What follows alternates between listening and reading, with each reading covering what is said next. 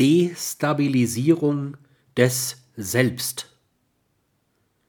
Das Selbstsystem kann destabilisiert, gefährdet werden durch narzisstische Kränkungen, Misserfolg, Kritik und durch Entzug der gewöhnlichen narzisstischen Zufuhr von Streicheleinheiten, Anerkennung, Interesse, Wohlwollen, Geborgenheit.